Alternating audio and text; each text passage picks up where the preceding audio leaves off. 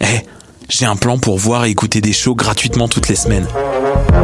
Le studio, c'est le podcast live de choc.ca. Toutes les semaines, retrouvez le meilleur de l'alternative musicale québécoise pour une session live et une entrevue. Vous pourrez suivre l'émission tous les mardis à 17h30 en vidéo direct sur le Facebook de choc.ca et en audio sur le site internet de la station.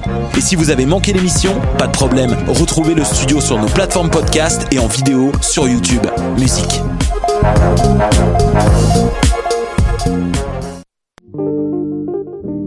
Pool Hip Hop, c'est ta référence en matière de hip hop sur les ondes de choc.ca. Chaque semaine, entrevues, chroniques, actualités et mix thématiques te seront présentés dans une ambiance décontractée. Le meilleur du hip hop, ça se passe chaque semaine sur les ondes de choc.ca.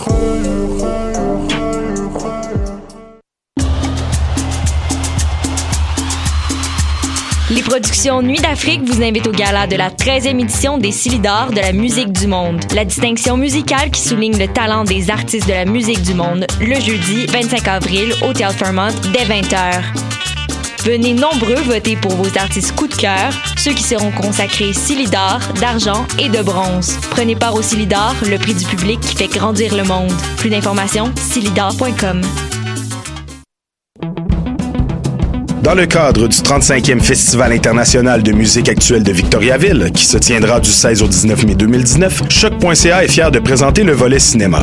Le samedi 18 et le dimanche 19, deux programmes de courts-métrages expérimentaux liés à la musique d'avant-garde seront présentés.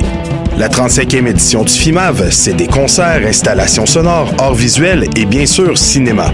Pour plus d'informations, visitez le fimav.qc.ca. Hi, this is Ty Siegel, and you're listening to CHOQ in Montreal.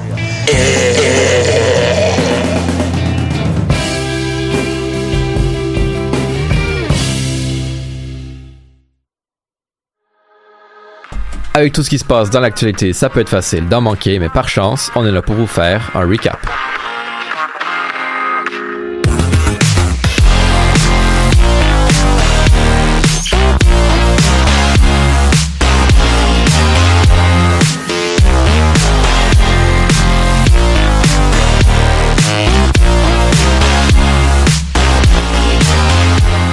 Bonjour tout le monde et bienvenue à cette nouvelle édition du récap. Au cours de la prochaine heure, on va vous faire un petit récapitulatif des nouvelles les plus marquantes de la semaine précédente. Aujourd'hui, je suis accompagné de Nicolas, Julien, Tim, Laurence et Charles. Bonjour, Salut, Florian. Et moi, c'est Florian et cette semaine, pour l'édition du 22 avril, notre dernière de la saison, on commence avec une petite chronique sur le nouveau best-seller américain intitulé Le rapport sur l'enquête sur l'ingérence russe dans les élections présidentielles de 2016 de l'écrivain en vogue Robert Mueller. C'est pas un titre très vendeur, mais quand même, il y a beaucoup de ventes euh, Sa sortie était très attendue et on peut dire que le rapport n'a pas déçu. Tim, tu nous en parles en détail. Ouais, Florian, euh, j'aime le titre, j'aime l'intro vraiment parce que honnêtement, ça ressemble à ça, un best-seller, un téléroman, bref. Le procureur général des États-Unis, William Barr, a déposé une version caviardée, bien sûr, parce qu'on peut pas avoir la version complète, du rapport Mueller le 18 avril dernier. Ce rapport, qui fait environ 400 pages, fait que c'est une bonne lecture de chevet, ça risque fort d'étirer le scandale. Tant à cause que ce qu'on peut voir dans le rapport et ce qu'on peut pas voir dans le rapport.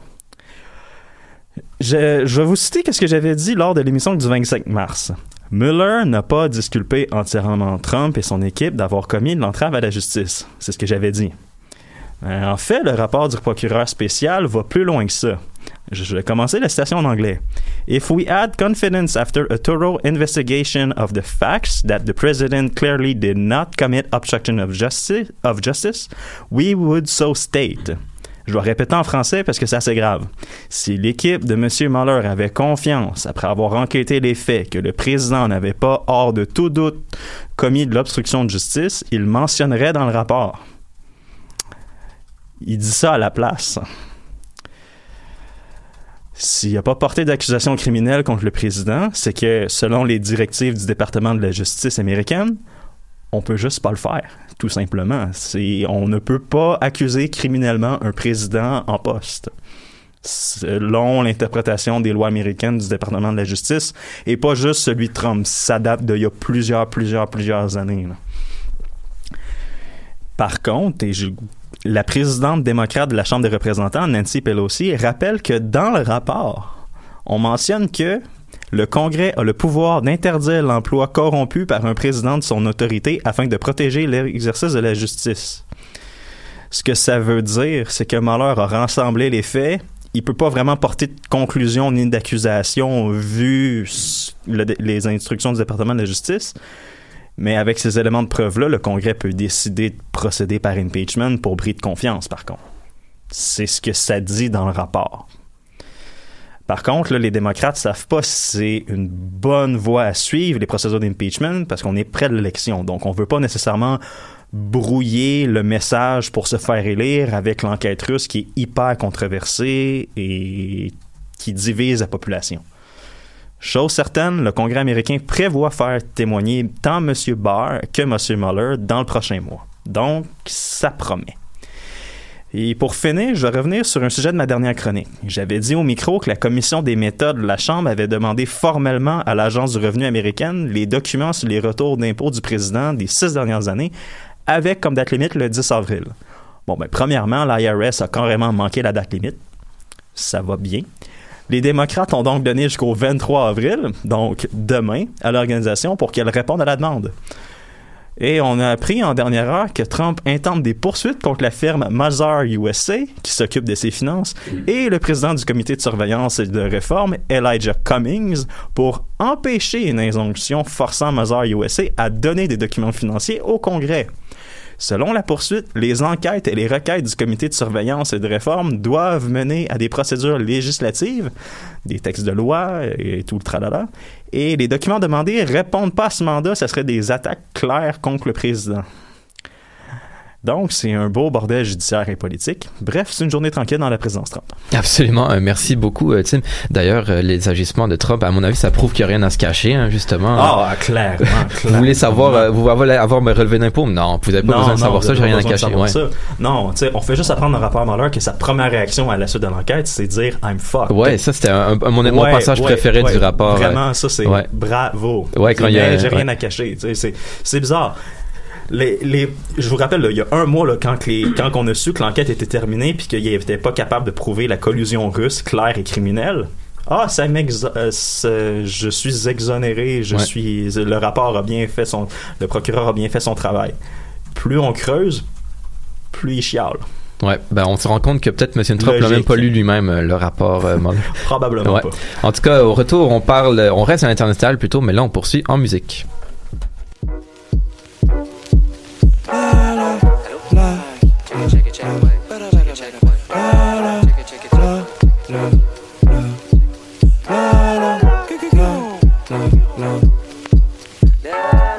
On est back, on est back now. On va laisser la facture dans le sac now. On va mettre nos textes sur les murs du Mac now. On fait pas de la musique, on fait du rap now. Back down, back down, c'est notre place now. On va mettre des gros sourires dans vos faces now. C'est Ludo qui qui s'en vont dans l'espace now. On est Apollo, on c'était Apollo 13 now. Yeah, rajoute son, rajoute la bass now. Je qu'on est un peu trop dans la caisse now. Je veux avoir ma photo dans la presse now. 40 51 c'est l'adresse now, now, now, now. Paul poulet, Paul poulet musique. On est les rappeurs les plus fly dans la musique. Yeah. On peut-tu fumer une dos dans la fusée? Goddamn, ça peut pas être fort dans la cuisine. Yeah. Pourquoi tu me check de même? Les clés du rap game changent de main. Genre, coucou même refrain. Paul poulet va encore crever demain. Yeah. C'est un party, c'est une teuf, c'est un pow wow. Tu vas danser le kiro comme j'en sais le John Wall. On est Space Jam like Mike Bow Wow. On est back, on est back, on est back now. Pourquoi tu me check de même? Les clés du rap game changent de main Genre Cocorico Même refrain Paul Poulet va encore trouver demain yeah. Pourquoi tu me check de même? Les clés du rap game changent de main Genre Même refrain Paul Poulet Paul poulet, Paul poulet, Paul, Paul. Backflip, backstage, backdoor. Lay back, pay back, backstore. Backcountry, here, backpack.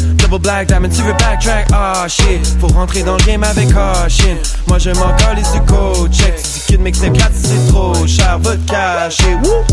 On est de retour. On est déjà parti. Les rappeurs, soyez, soyez comme un gardien averti. On n'est pas les no, no. Hell no, hell no. On en a deux dans le coco. Tu sais que c'est les vilains bobos. Promo, les poteaux étaient au chaud. Toi, t'as eu la FOMO. Mais on fait le rap dans ce putain de rap jeu. Les vilains bobos s'en battent les couilles des rageux. On fait le rap lourd dans ce putain de rap jeu. Wesh, wesh, wesh. Kiro, kiro, fresh, fresh, fresh. Wow, wow. On est back, on est back now. Est-ce qu'on est back? Qu'est-ce qui se passe?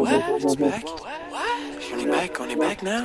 On est back, on est back. Wow. On est back, on est back now. On est back, on est back now. On est back, back. On est back, on est back now. On est back, on est back now. On est back, on est back now. On est back, on est back now. On est back, back. On est back, on est back now. On est back, on est back now. On est back, on est back now. On est back, on est back now.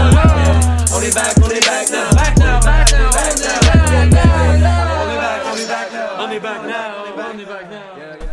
On est back au recap et on se déplace maintenant de l'autre côté de la planète euh, sur les rives de l'océan Indien, au Sri Lanka plus précisément. On apprenait hier euh, que plusieurs hôtels et églises avaient été la cible d'une attaque terroriste coordonnée. Euh, Nicolas, que s'est-il passé?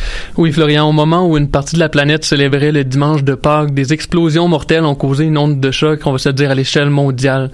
En cette journée où l'on fêtait la résurrection de Jésus, on a plutôt pleuré la mort.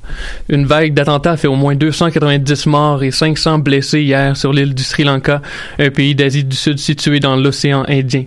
Huit attaques ont eu lieu dans, les, dans des églises et dans des hôtels de luxe de Colombo, la capitale du pays. Au cours des dernières heures, la police locale a annoncé qu'une trentaine d'étrangers avaient perdu la vie et que l'identification des victimes était toujours en cours. Six premières explosions auraient eu lieu à quelques minutes d'intervalle alors que les deux autres attaques se sont produites quelques heures plus tard dans l'après-midi.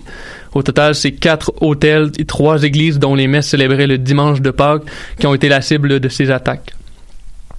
L'état d'urgence a été déclaré dès minuit lundi, heure locale, et une enquête est actuellement en cours. Depuis hier, 24 personnes auraient été arrêtées en lien avec les attentats et la police n'écarte pas d'autres arrestations. Les forces de l'ordre sri-lankaises pourront compter sur le soutien du FBI et des enquêteurs d'Interpol, puisque plusieurs équipes seront déployées dans le pays au cours des prochaines heures. La possibilité que les attaques soient de nature terroriste est pour l'instant l'élément central. Toutefois, le mouvement terroriste n'a toujours pas revendiqué les attaques. D'ailleurs, le chef de la police du Sri Lanka avait signalé à la population et les autorités qu'un mouvement islamiste, le NTG, projetait des attentats suicides contre des églises et l'ambassade d'Inde à Colombo. Selon la police locale, 87 détonateurs auraient été découverts dans une gare de bus privée non loin de la provenance des attentats, et l'enquête permettra de connaître la nature de ces attaques et la provenance des bombes retrouvées. Notons que c'est la première fois que le Sri Lanka est témoin d'une telle violence depuis la fin de la guerre civile il y a de cela dix ans. L'équipe du recap offre ses pensées aux proches des victimes. Merci beaucoup, Nicolas. Tu mentionnais c'était la première. Ben, espérons que c'était la dernière aussi. On poursuit en musique et puis au retour, c'est le Méli Mélo.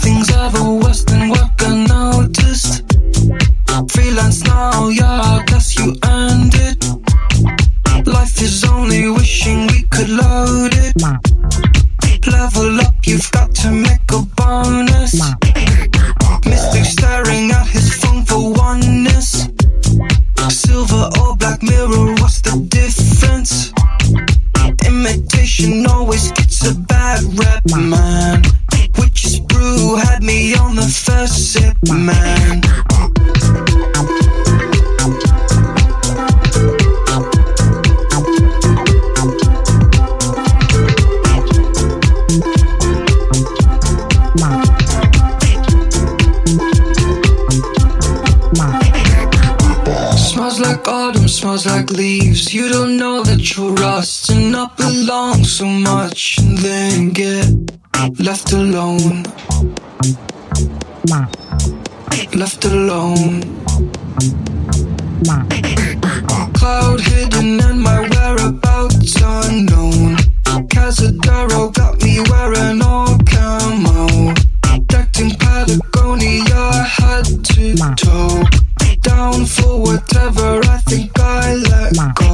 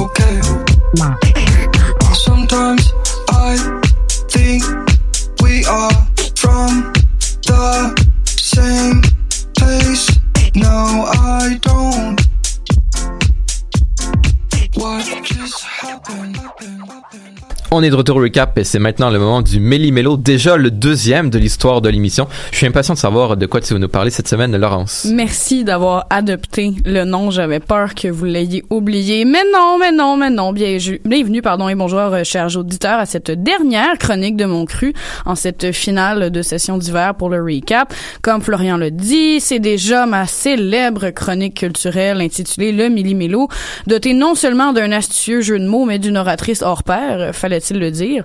Puisque nous étions absents la semaine dernière, euh, j'en profite pour vous récapituler ce qui s'est passé lors des derniers 14 jours en termes de culture sous toutes ses formes et un peu pour vous encourager à procrastiner en ce congé pascal, euh, avouons-le, fort peu laïque. Hashtag loi 21. Commençons tout d'abord avec une nouvelle bien de chez nous concernant un événement bien de chez nous. J'en avais déjà parlé il y a quelques mois. Ciel que le temps file à tout vent lorsqu'on ne fait qu'une chronique par semaine. Mais j'ai décidé d'en reparler aujourd'hui. Chers amis, je ramène à vos mémoires le prix littéraire des collégiens, dont le grand gagnant est déjà connu depuis la semaine dernière. C'est au Salon international du livre de Québec que le roman Ce qu'on respire sur Tatooine de Jean-Christophe Réel a été couronné par le jury formé d'une soixantaine d'élèves provenant de collèges du Québec, mais aussi de Chicago et de Marseille. J'ai vraiment essayé de faire un jeu de mots euh, douteux avec son nom de famille, mais je trouvais que celui que contient le nom de cette chronique en valait déjà assez la peine. En tout, cinq auteurs étaient en lice pour remporter ce 16e pardon, prix littéraire des collégiens, outre Réel, Caroline Georges, Lula Carballo, Dominique Fortier et Kevin Lambert étaient en liste, en liste, pardon, mon Dieu, pour avoir lu 4 sur 5 de ces romans. Ce sont des œuvres complexes et pas nécessairement faciles à aborder. Le travail de délibération des collégiens est, ma foi, plutôt ardu. Mais l'octroi du prix à Jean-Christophe Réel n'est pas la seule bonne nouvelle qui est ressortie de l'événement. Ben, croyez-moi, croyez-moi pas pour la toute première fois de son histoire. Un représentant du gouvernement provincial était sur place lors de la remise. C'est un certain Samuel Poulain, qui se trouve à être adjoint parlementaire du premier ministre à Québec, qui servait de porte-drapeau au ministère de l'Éducation et de l'Enseignement et de la Culture et des Communications. Je suis donc très heureuse de vous apprendre que le gouvernement de la CAQ a su me faire sourire. Si c'est pas un miracle digne de la résurrection de notre Seigneur, ça, je ne sais pas ce que c'est.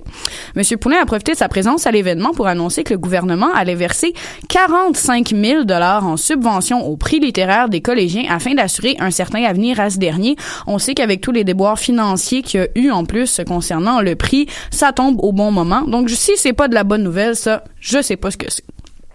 Maintenant, du côté musical, j'imagine que vous avez remarqué que les oiseaux ont recommencé à chanter et que si on se concentre assez fort, on peut entendre les bourgeons bourgeonner. Mais ce n'est pas de cette douce mélodie dont je vous entretiens aujourd'hui. Qui dit été dit festival. Qui dit festival dit festival de jazz. Mais qui dit festival de jazz ne dit pas nécessairement festival de jazz de Montréal. Saviez-vous, chers compatriotes, que la charmante ville de Québec possédait son propre festival de jazz? Est-ce qu'il y en a autour de la table qui étaient au courant? Non. Non, non, je vois que tout le monde est bien confus. Et ben, savez-vous que moi aussi, je savais pas qu'il y avait le Festival international de jazz de Québec qui se tient habituellement à l'automne. Mais saviez-vous que notre capitale en aurait dorénavant un deuxième à part de ça? C'est fantastique ce qu'on arrive à faire. Regardez mon visage ahuri, ma réaction, sourcils aussi haut que mon taux de procrastination, la bouche sciemment entrouverte de surprise toute une surprise, mes amis. Ainsi, le nouveau festival Québec Jazz en juin, le FQJJ, se déroulera pour la toute première fois entre le, les 20 et 30 juin prochains dans une dizaine de lieux dans la vieille ville. Fait intéressant, d'autres festivals prendront place au même moment à Vancouver, à Toronto et à Ottawa. Au Québec, on a les deux semaines de la construction, puis ailleurs dans le Canada, on a la période jazz. C'est vraiment quelque chose de reconnu dans le milieu. La version montréalaise du festival débute d'ailleurs le 27 juin pour les amateurs de full compact et d'effluves de marijuana en plein centre-ville. Le FQJJ comprend une programmation plutôt impressionnante pour sa première édition. Parmi les grands noms que le festival a réussi à aligner, on compte le pianiste français Jean-Michel Pilk. Je sais pas c'est qui, mais son nom est tout à fait charmant. On retrouve aussi le, pianiste Brad Meldo qui se produira en quintette en tant que tête d'affiche du festival. Le trompettiste Jacques Kuba Séguin, ainsi que plusieurs chanteuses dont la vénérable Sheila Jordan, âgée de 90 ans, messieurs. Si c'est pas impressionnant d'être sur scène à 90 ans, moi, je suis en tout cas, je suis bien ébahie. Bref, c'est une jolie liste pour ce festival au budget relativement limité de 100 000 dollars, ce qui est vraiment très peu quand même pour un festival de cette ampleur-là. Donc, pour les amateurs de jazz parmi notre auditoire, on vous encourage à y aller, découvrir le vieux Québec, aller comme jaser avec des touristes français qui envahissent la vieille ville, c'est toujours plaisant. En ce qui a trait au cinéma, maintenant, la saison des cérémonies n'est certainement pas terminée puisque le grandiose Festival de Cannes est à nos portes. On a su tout récemment qui étaient les nominés de la 72e édition du tapis rouge le plus couru du monde du cinéma. Au grand plaisir du public québécois, le célèbre Xavier Dolan aura la chance de mettre la main sur la prestigieuse Palme d'Or avec son nouveau film Mathias et Maxime, qui raconte l'histoire de deux amis dans la vingtaine, dont l'amitié se transforme tranquillement en sentiments amoureux. C'est-tu pas cute, tout ça? C'est quand même un classique Dolan, quand on y pense. Il faut savoir que notre sacré Xavier en est quand même à sa sixième sélection à Cannes et sa troisième en compétition. C'est vraiment sacrément pas peu dire. Il devrait affronter près d'une vingtaine d'autres cinéastes. Devrait être présent le réputé et habitué de Cannes Pedro Almodovar, le coquin Arnaud Desplechin, Jessica Hausner, l'américain Terrence Malick, un dénommé Corneliu Porumboiu, non, non, notre Corneliu n'est pas devenu cinéaste, clairement. Ben, j'aurais pas dit son nom comme ça. C'est un tout autre Corneliu, euh, faudrait croire. Je ne vous les énumérerai pas tous, parce que j'ai quand même d'autres choses à faire. Mais euh, les Québécois sont, ne seront pas certainement seulement représentés par Dolan sur la croisette, puisque le film La femme de mon frère de l'actrice et réalisatrice Monia Chokri a également été sélectionné par le jury pour la catégorie Un certain regard. On devrait en savoir plus sur le reste des nominés quelques temps avant que le festival ne commence, le 14 mai prochain. Là, je vais vous lancer quelques nouvelles par-ci par-là pour compléter cette fameuse deuxième édition euh, du Méli-Mélo. Mais tout d'abord, Justin Trudeau sera de passage euh, chez les Simpsons dimanche prochain, alors que l'équipe va consacrer un épisode de la série culte au Canada. Euh, on pense qu'il va sûrement y avoir une coupe d'orignaux et des jokes sur le sirop d'érable dans le mixte. Même si les producteurs et scripteurs des Simpsons ont demandé au premier ministre de prêter sa voix à son homonyme Jaune Canary, il a décliné leur offre. Certainement pas à la grande surprise de personne. Mettons que bébé Trudeau a de la gestion provinciale à faire ces temps-ci. C'est l'animateur de radio de Toronto, Lucas Meyer, qui va interpréter vocalement notre cher Justin. Sans trop ce qui va savoir ce qui va se passer dans cet épisode-là, j'ose espérer qu'il va être question d'un certain scandale cours et que les scripteurs n'auront pas peur d'écorcher les chaussettes de notre premier ministre. Vous êtes aussi très certainement au courant que la magnifique Notre-Dame a malheureusement subi de lourdes pertes euh, la semaine dernière. J'ai une petite bonne nouvelle toutefois puisqu'on a su que 15 importants tableaux qui dataient du 17e siècle ont été épargnés par les flammes et sont dorénavant en sécurité au Louvre. Certes, la basilique a subi des dommages importants, mais c'est quand même chouette de savoir que quelques-unes des œuvres cardinales qui y étaient installées ont été sauvées des flammes et qu'elles sont préservées en lieu sûr. Maintenant, on va juste espérer que le Louvre brûle pas non plus, parce que sinon la France aura plus aucun touriste. Euh, dans les nouvelles un petit peu moins drôles cette fois-ci, mais qui détient quand même un caractère humoristique à mon sens, je vous laisse en juger, le réalisateur euh, franco-polonais Roman Polanski a déposé une poursuite à l'encontre de l'Académie des Oscars, dont il a été expulsé en mai dernier, à la suite de l'adoption du euh, nouveau code de conduite adopté dans la foulée de l'affaire Weinstein. Je pense que j'ai pas besoin de vous relater les faits, on est tous très au courant.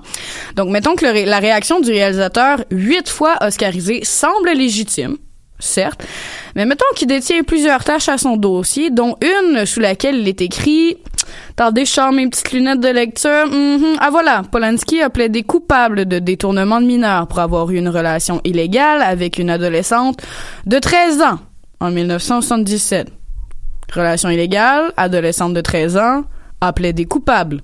Bref, on sait pas trop ce qui va advenir de sa cause, mais mon idée générale sur le sujet tient en quelques mots. Touche pas des mineurs et tout devrait bien aller. Puis finalement, pour bien conclure ce tableau culturel, je vous annonce qu'une exposition célébrant les 50 ans du bed-in de John Lennon et Yoko Ono euh, sera présentée par la briseuse de bande elle-même. L'expo va débuter le 25 avril prochain, c'est-à-dire euh, ce jeudi au Centre Phi dans le Vieux-Montréal et va mettre en lumière des souvenirs politiques, historiques et artistiques de cet événement qui s'est déroulé en mai 69. L'expo ne couvre pas seulement les aventures horizontales du célèbre couple, mais vise aussi à célébrer toutes les facettes de la création artistique. On sait que Yoko Ono est une artiste multimédia, donc c'est normal qu'elle s'aventure dans ces tas-là. C'est aussi pourquoi l'exposition est intitulée Liberté conquérante, les instructions de Yoko Ono et l'art de John et Yoko. Comme dit précédemment, l'exposition va débuter ce jeudi et s'étire jusqu'au 15 septembre prochain. Donc vous avez tout l'été pour aller voir euh, ces jolies photos. Pour ma part, je serai euh, enfoncée de plus belle dans la culture américaine, tiraillée entre le dernier film des Avengers et les batailles sanglantes de Game of Thrones. Je suis incapable de me distancier des super productions américaines. Que voulez-vous, j'ai une affection toute particulière pour le CGI euh, du 21e siècle. Mais rassurez-vous, chers auditeurs, vous pourrez certainement me joindre et peut-être m'apercevoir euh, verser une larme devant l'amour visible qui unissait Yoko et John sur le lit d'une chambre de l'hôtel Queen Elizabeth. Merci beaucoup, Laurence. En tout cas, je pense que je parle au nom de plusieurs auditeurs en disant que l'attente sera insoutenable pour le prochain Millimélo. Mais il y en aura un, rassurez-vous. Pour le moment, on va en musique et au retour, c'est les sports.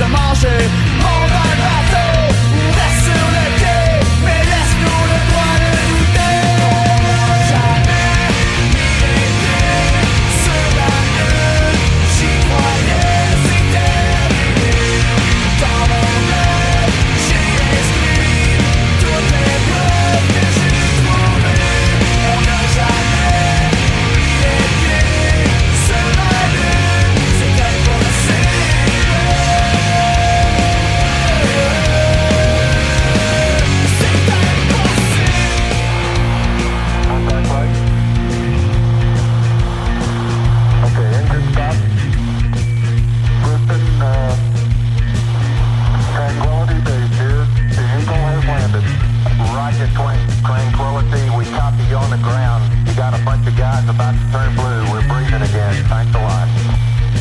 I'm gonna step off the limb now. That's one small step for man.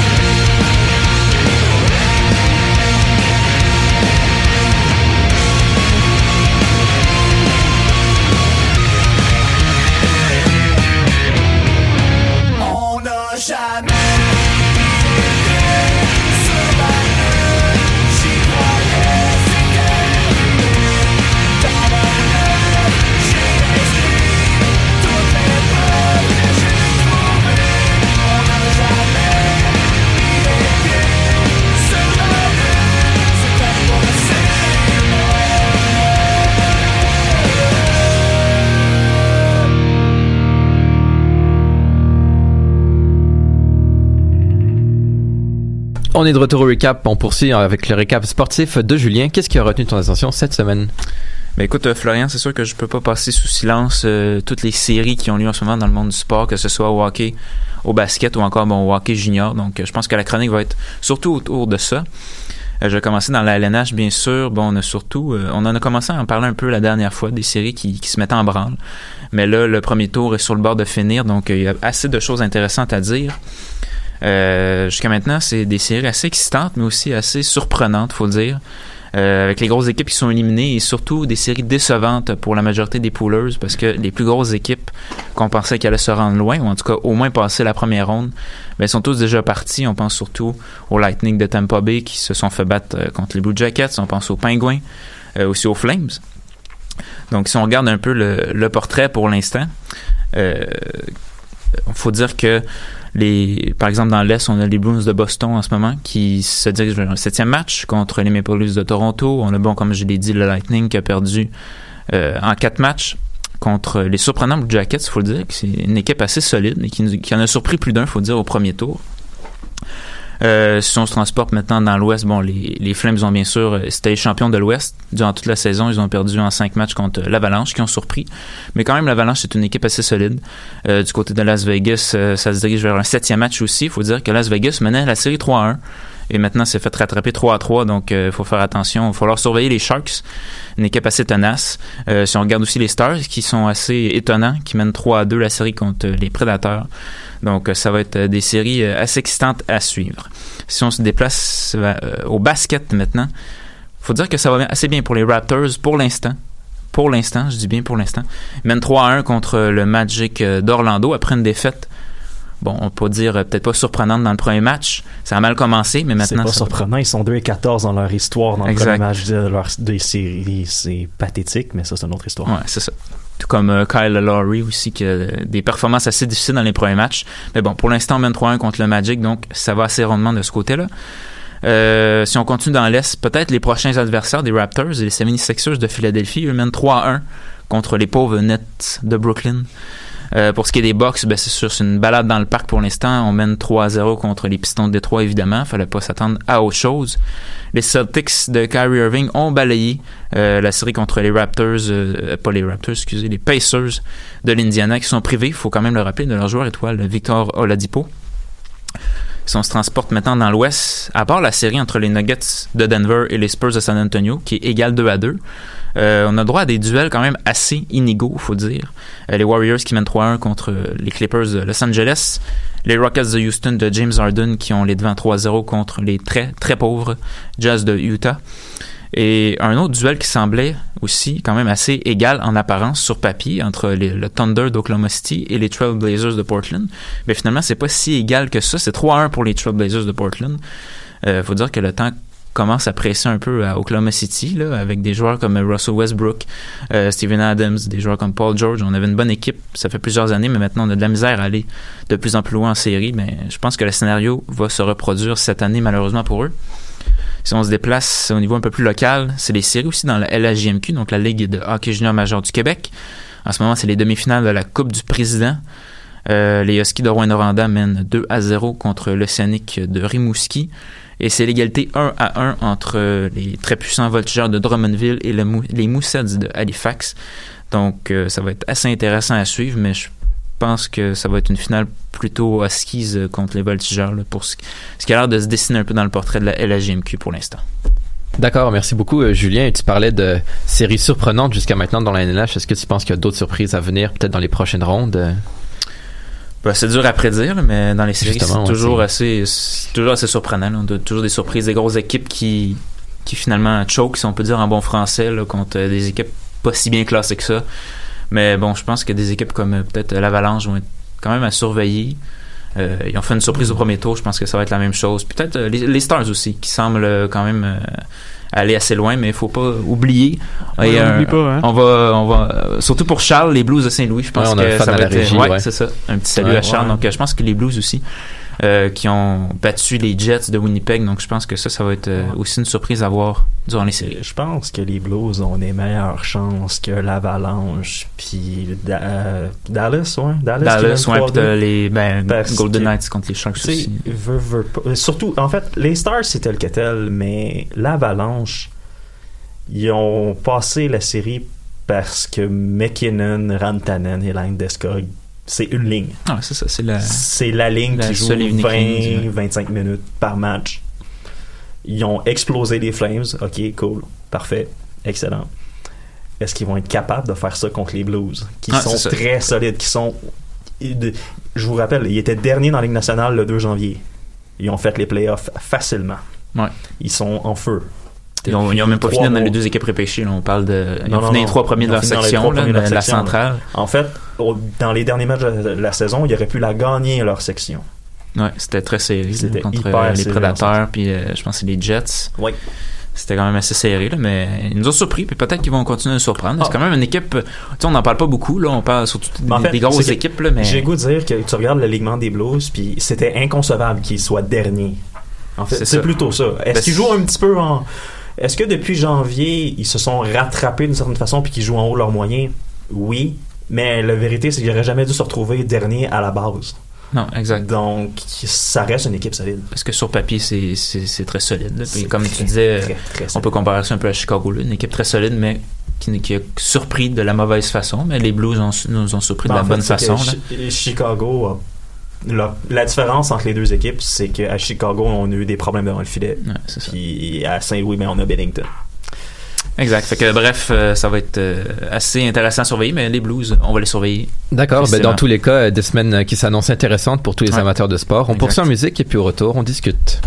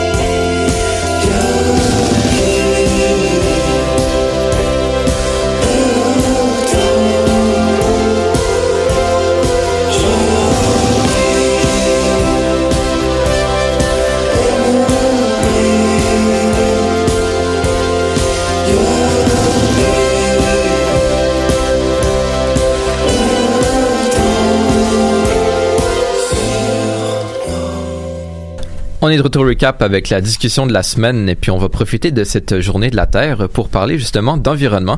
Euh, on sait c'est euh, l'été qui s'annonce, qui s'en vient. Euh, tout le monde va sortir dehors, tout le monde va aller jeter ses déchets dans les poubelles. Bien évidemment, on va rien voir qui va déborder de partout, qui va se retrouver à terre et qui va être enseveli sous la neige pour l'hiver prochain. Donc on va parler un peu euh, de de- d'habitude de, vie, peut-être de ce qu'on pense entreprendre euh, pendant l'été, pendant les mois qui suivent. Euh, Je sais pas s'il y a quelqu'un qui veut euh, se lancer. Toi Nicolas, tu avais l'air de vouloir parler. Oui, ben, je pense que je l'avais- fait la l'année passée, mais je vais la refaire cette année, puis je vais essayer de la tenir au bout. Il y a ma collègue Laurence qui me rappelait souvent cette année d'éviter d'acheter des bouteilles d'eau en plastique à chaque émission. Et je vais prendre ton conseil et je vais faire de mon mieux pour éviter d'acheter des bouteilles en plastique. Ça coûte cher à la longue et c'est dangereux pour euh, notre planète. Ouais, c'est pas seulement coûteux en argent, c'est aussi coûteux pour la planète, Pour l'environnement. Parce que, ouais, absolument. Est-ce qu'il y a quelqu'un d'autre qui va prendre euh, des résolutions Peut-être Julien, toi? Ben, on peut. Ben, le classique, on va essayer de faire plus de recyclage, faire plus de, de compost. là. Mais moi, j'habite à Longueuil, puis les bacs de compost sont arrivés il y a quelques mois, je pense. Donc, essayer de, de se mettre à ça, puis de faire plus de compost, de récupération, puis euh, faire des petits gestes au quotidien. là. Mais bon, c'est sûr que ça, ça fera pas des miracles, mais je pense que si tout le monde s'y met. Mais c'est des petits gestes individuels Ouais, si qui tout le monde les met la mouvements main, collectifs. ouais. Si tout le monde met la main à la porte, ben, je pense qu'on peut arriver à quelque chose. Ben, parlant de gestes collectifs, il y a probablement des manifestations qui vont s'organiser pendant l'été parce que c'est la saison où on peut faire ça ici à Montréal. Notre climat nous le permet plus. On a déjà vu quelques manifestations qui ont été organisées par les Hun, incluant nous, évidemment, euh, pour aller dans les rues. On a vu euh, beaucoup, beaucoup, des centaines de milliers de personnes débarquer dans les rues de Montréal et d'un peu partout dans le monde. Est-ce que, ben, d'un, peut-être vous pensez qu'il va en avoir ici à Montréal, puis s'il y en a, est-ce que vous seriez prêt à y aller, euh, peut-être à participer? Bon, je vois tout le monde qui me regarde parce que clairement, je suis la manifestante euh, du groupe, mais effectivement, euh, je serai de ces futures euh, manifestations. Déjà aujourd'hui, on a un bel aperçu de ce que les les Hun, comme on dit, ont envie de faire pour l'environnement. Faut quand même noter qu'il y était environ 5000 à se présenter autour de l'Assemblée nationale aujourd'hui, ce qui est quand même pas pas peu dire pour un petit lundi de Pâques où tout le monde préfère manger du chocolat fabriqué en Chine. Mais bon, une petite manifestation de temps en temps, ça fait mal à personne. C'est un bel esprit collectif. J'étais d'ailleurs de la qui a eu lieu ici même à Montréal. Euh, c'est important de le faire. On rappelle aux gens quand même de peut-être utiliser du papier recyclé. euh, pour prendre des notes, pour faire des notes de cours. Quand vous prenez des notes à la main, c'est super niaiseux, mais à la place, déchirer les pages utilisées, réutiliser ce qui reste.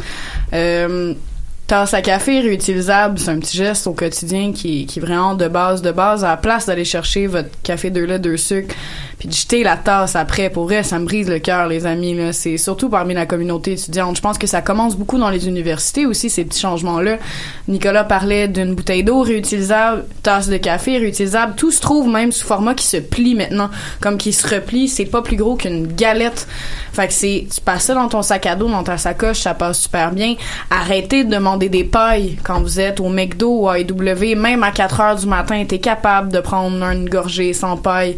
Consommer plus de mets végétariens ou si vous aimez pas ça, peut-être juste de réduire la consommation de viande rouge. C'est vraiment toutes des petites choses qui tranquillement pas vite peuvent vraiment faire la différence.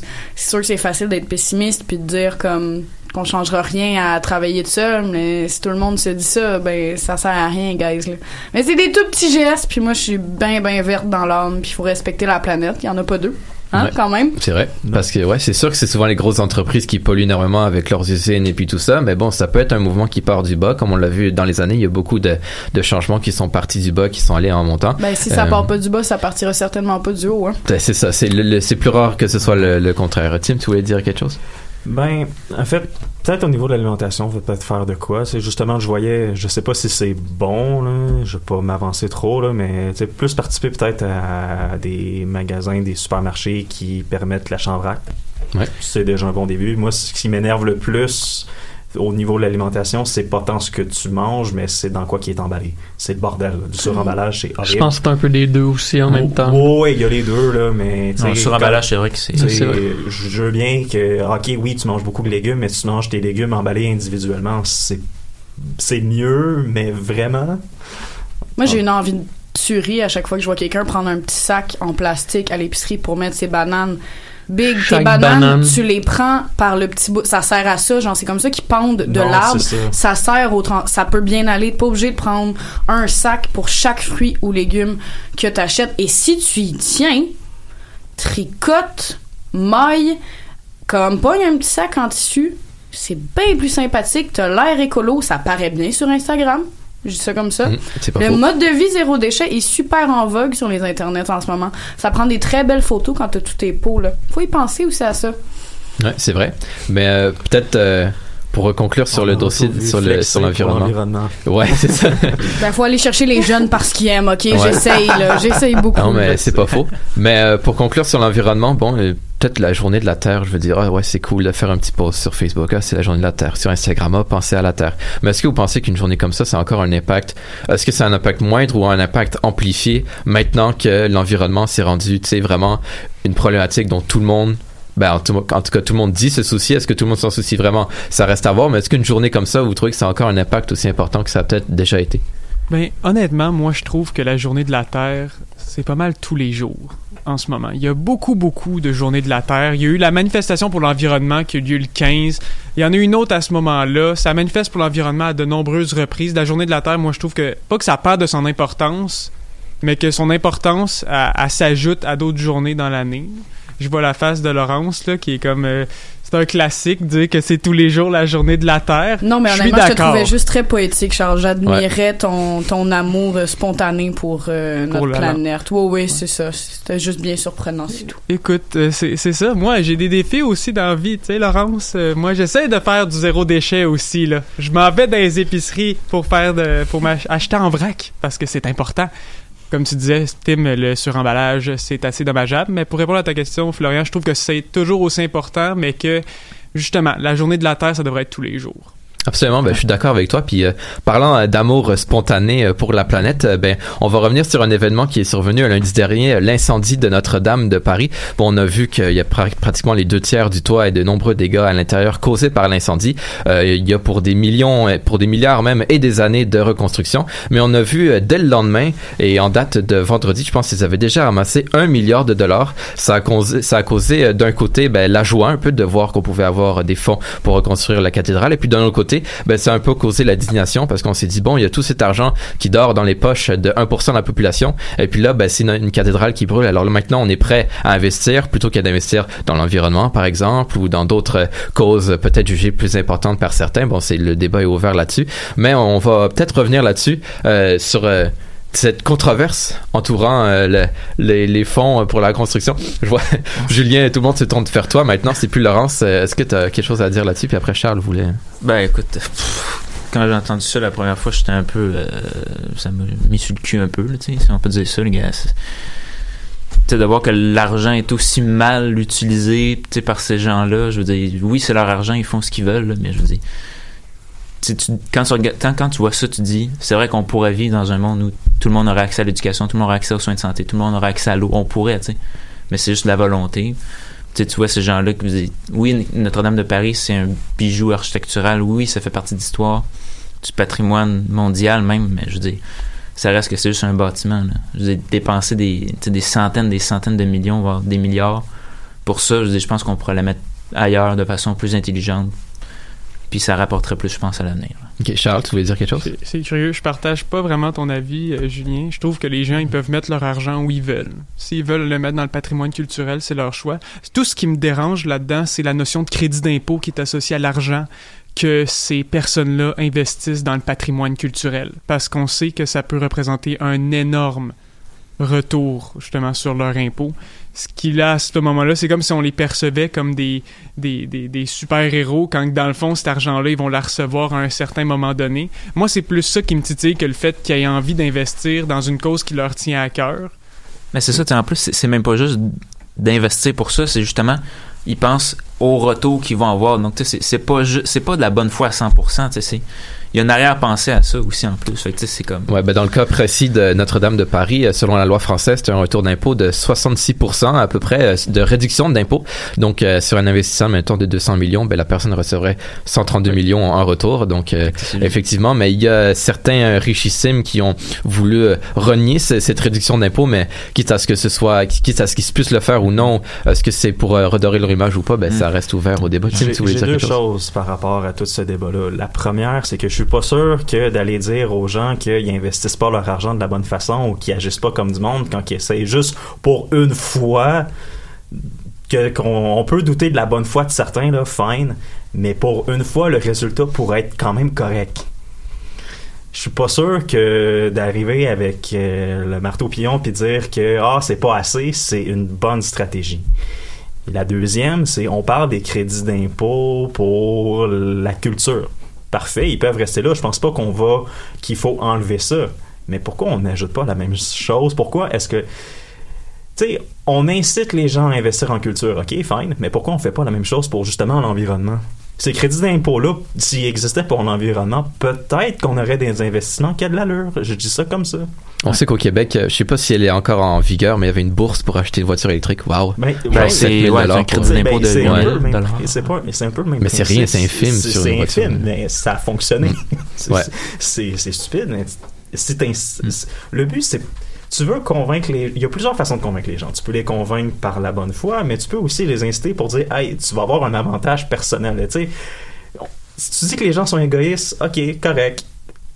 Arrête de te plaindre, sers-toi-en. Hmm. D'une certaine façon, là, c'est sers-toi des crédits d'impôt, sers-toi des lois, tu sais. euh, tourne le message de côté, fais en sorte que les gens veuillent investir dans ton idée. Fais- dis- tu sais, prends pas la. Je veux pas.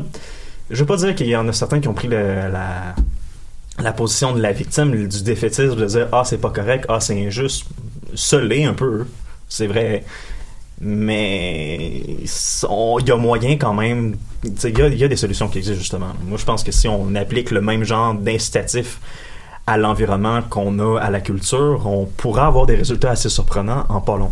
Ok, ben Tim, tu me permets justement de boucler la boucle. Si euh, la culture paraît plus intelligente que l'environnement, est-ce que c'est justement un problème? Tantôt, Laurence mentionnait, ah ben c'est à la mode de, de supporter l'environnement, de faire des petites pauses comme ça. Est-ce que l'environnement, il c'est pas assez, c'est pas assez attirant aujourd'hui pour euh, un richissime qui a 200 millions à donner dans la construction de- d'une cathédrale? Pourquoi il pourrait pas faire ça dans l'environnement? C'est est-ce qu'il y a c'est un problème Ouais, justement de C'est pas attirant parce que c'est pas rentable pour l'instant. c'est pas rentable pour l'instant vous Non, pensez c'est ça. C'est pas rentable. Il n'y a pas personne qui va investir parce qu'il n'y a pas personne qui veut faire les changements à grande échelle. Parce que euh, au court terme, ça te rapporte pas d'argent vraiment. Au long terme, mais bon. Ouais. Ce qui Ouais, nous intéresse plus, c'est le court terme pour le- ceux qui ont l'argent, ceux qui ont les capitaux. là. Effectivement, et puis ben à court terme, c'est ce qui met fin à cette édition du récap, mais à long terme, il va revenir, euh, non, ne vous en faites pas. Euh, donc si vous avez des suggestions, commentaires ou questions, n'hésitez pas à nous écrire via notre page Facebook.